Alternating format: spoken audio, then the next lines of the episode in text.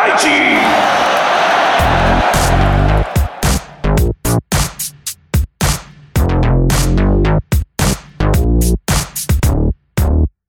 松田大地の松田大地の松田大地の松田大地の。バスケットボールジャンプ。バスケットボールジャンプ。さあ始まりました。松田大地のバスケットボールジャムということで今回もスタートさせていただきます今回はですね B1 リーグ第13節千葉ジェッツ対川崎ブレイブサンダースのゲーム1ゲーム2の内容をお届けいたします。ぜひ番組最後まで楽しんでお聴きください。まあ、千葉にとってはね昨年の天皇杯以来の再戦ということでまあやっぱりね悔しい思いっていうのもねありますし、まあ、今季はこの2戦のみという形ですので、まあ、お互いにとってもねこのカードっていうのをね勝ちきれるかどうかっていうのがまあねプレーオフで当たる可能性もありますからね、まあ、非常に重要なね2戦になるんじゃないかなというところとまあ、NBA でいうね、まあ、クリスマスゲームにまあふさわしい、まあ、B リーグを代表するねこの両チームのね戦いということでもう本当試合のね内容としても非常に見応えのある試合でしたのでその内容をね早速お伝えしていきたいなというふうに思っております。ゲーム1の方はですね89対85で千葉ジェッツが勝利となっておりましてゲーム2の方も86対71で千葉ジェッツが勝利ということで川崎としてはねアウェーで連敗という形となりました。はい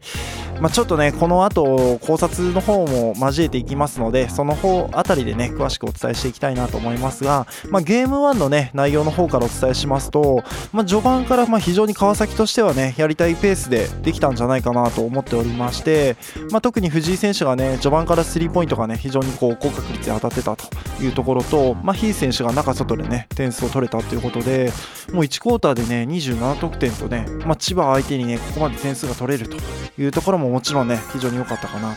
というところですね。まあ、2クォーターもねやっぱり千葉がちょっとずつこうディフェンスの強度が上がってきて、うんまあ、ちょっとターンオーバーが増えてきて、うんまあ、このクォーターだけで5個かなターンオーバーが。というところで、うんまあ、ターンオーバーがちょっと誘発されてきてはいたんですけど、まあ、それでもなんとかね点数を伸ばしてっていう形で、まあ、前半はね川崎リードの、うん、展開でという形にはなりました、うん、で3クォーターに入ってやっぱりちょっとこうアクシデントがね、うん、続きましたと、まあ、藤井選手がちょっと右の左かな？右のまぶた、うん、を切ってね、うん、ちょっと出血が出てしまって一旦こう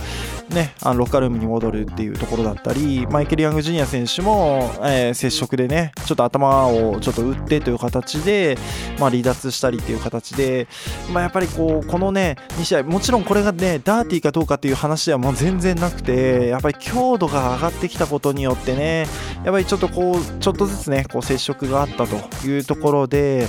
うんまあお互いにね激しい試合している中でなのでまあ仕方ない部分ではあるんですけどねこの辺りでどっちかというとちょっと川崎としてはこうだんだんとこうペースをね落とされてきた感じかなというところですね。うんでまあ最終クォーターまでなんとかこう川崎ペースでは試合は運べていたんですけど最終的にやっぱりこう千葉のねディフェンスの強度っていうところでうん、藤井選手がね、まあ、ターンオーバーを誘発し誘発されてしまったりとか、まあ、最後、やっぱりねスミス選手が、うんまあ、勝負どころ大事なスリーポイントをね決めてという形で、ね、ここはしっかりと、まあ、ゲーム1千葉がねもぎ取ってきたということで、まあ、川崎としてはこの展開は勝たなきゃいけない展開だなっていうようなね試合をちょっと落としたというところでは非常にね残念なところではあったかなと思いますね、うん、ただ千葉としては40分間ねかなりこう強度の高いねディフェンスをねやり続けたというところでは千葉としてはしっかりと勝ち切れた試合だったかなというところですね。はい。ゲーム2の方はですねもう逆にこう千葉が前半からしっかりとねディフェンスをねやりきってと、まあ、昨日の課題をねしっかりとこう克服してという形で、うん、ディフェンスがね、うん、立て直されたところからの、まあ、ビッグロー選手のねこのクォーターのフィールドゴールね全て成功させてということで12得点というところで、まあ、千葉はね昨日をひっくり返す形で、まあえー、試合をね運べるような展開だったかなというところですね。うんもうね2クォーターに入ってもう、ん、千葉のねディフェンスがね、まあ、非常に素晴らしくてやっぱりこうポイントになるところをね作れなかったんですよね。う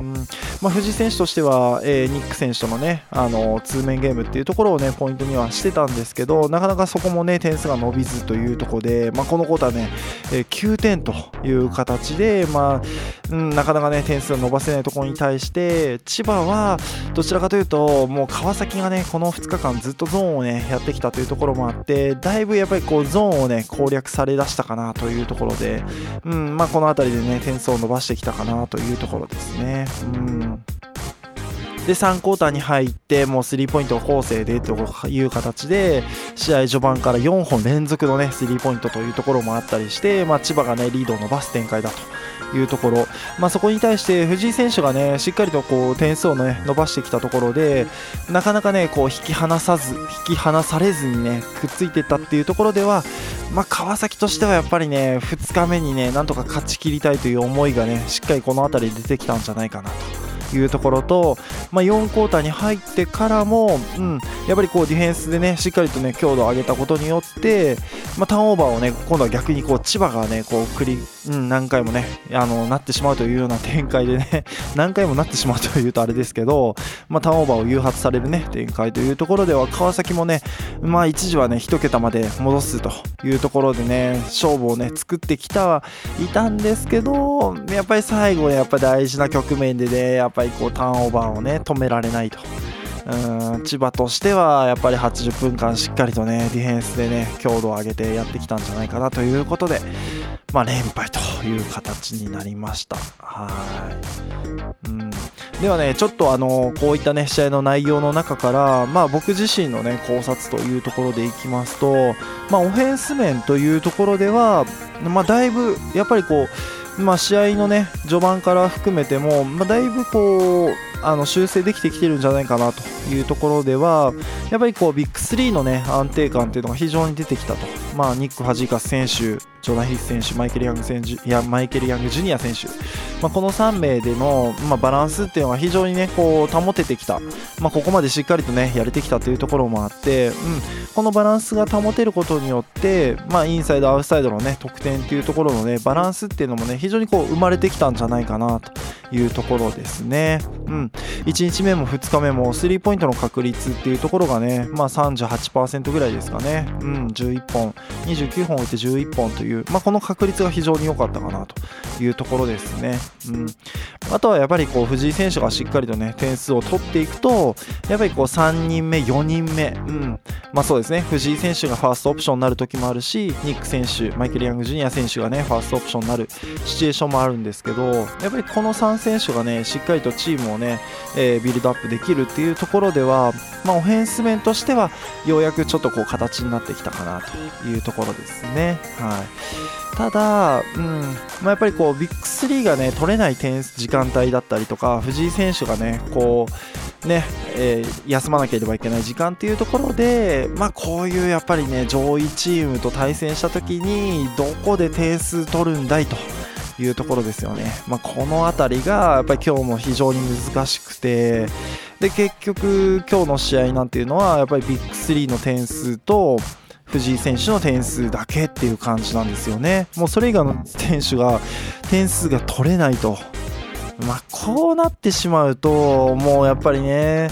まあ、一ディフェンスのいいチームは的を絞りやすくなってしまいますので、まあ、こういった展開っていうのをやっぱりこう克服していかなきゃいけないですよね。うん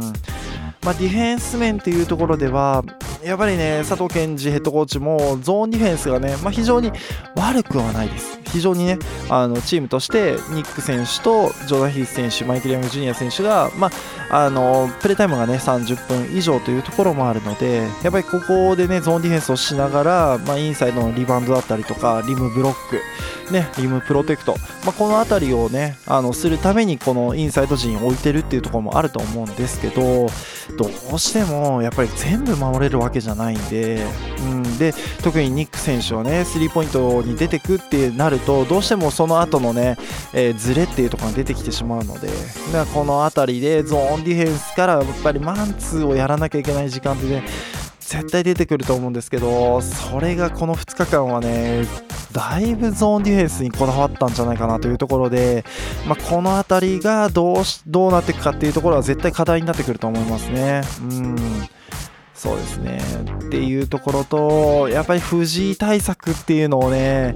まあ、この間のね、ビフォード選手のとこもそうですけど、ね、やっぱりこう外国人選手がついてきたりとか、まあ、運動し、ね、アスリートのプレイヤーがね、ついてきて、で、やっぱりこうフィジカルのコンタクト、あとはサイズの部分っていうところで藤井選手をつく、あとはニック選手とのミスマッチを作らないためにもっていうところでね、そういった選手がついてきましたけど、まあ、今週もね、原選手、二上選手、佐藤選手、まあ、この辺りのね、まあ、フィジカルが強かったり強度が、ね、高かったりサイズがある選手、まあ、こうういった選手が、ね、ついてくることによってやっぱりこう最終的な局面でねやっぱりこう体力面でだいぶ削られてしまっているというところがあるんでこの辺りを藤井選手から早く、ね、こう手放す必要がある展開っていうところも、ね、必要なんじゃないかなというところですよね。うんまあ、とはいえどね、やっぱりこうクリスマスゲームらしいね、リーグをこう代表するこう2チームのね、2日間にわたる熱戦という意味では、まあ、本当素晴らしいゲームだったんじゃないかなと。うんまあ、ちょっとね、バスケットライブで見させていただきましたけど、まあ、そういう意味でもね、あのこれはね、ホームゲームでね、見てる千葉ジェッツのね、ブースターさんの皆さんはね、まあ、非常に興奮する試合だったかなと。川崎のね、サンダースのファミリーの皆さんとしては、いや悔しい2日間だったんじゃないかなという意味で、まあ、この後のね試合でしっかり取り返してもらえたらなというふうに思っております。はいということで悔しいね連敗というところにはなりましたけど、まあ、次節ね、まあ、この辺りを取り返してもらうように、ね、頑張っていただけたらと思ってますしまた次回も、まあ、こういった形で、えー、ゲームのね考察だったり結果内容をお届けできたらなというふうに思っておりますので、まあ、引き続きこう番組を楽しんでいただけたらなというふうに思いまして今日は以上とさせていただきます。最後までお聴きいただきましてありがとうございました。バスケットボールコメンテーターの松田大地でした。Thank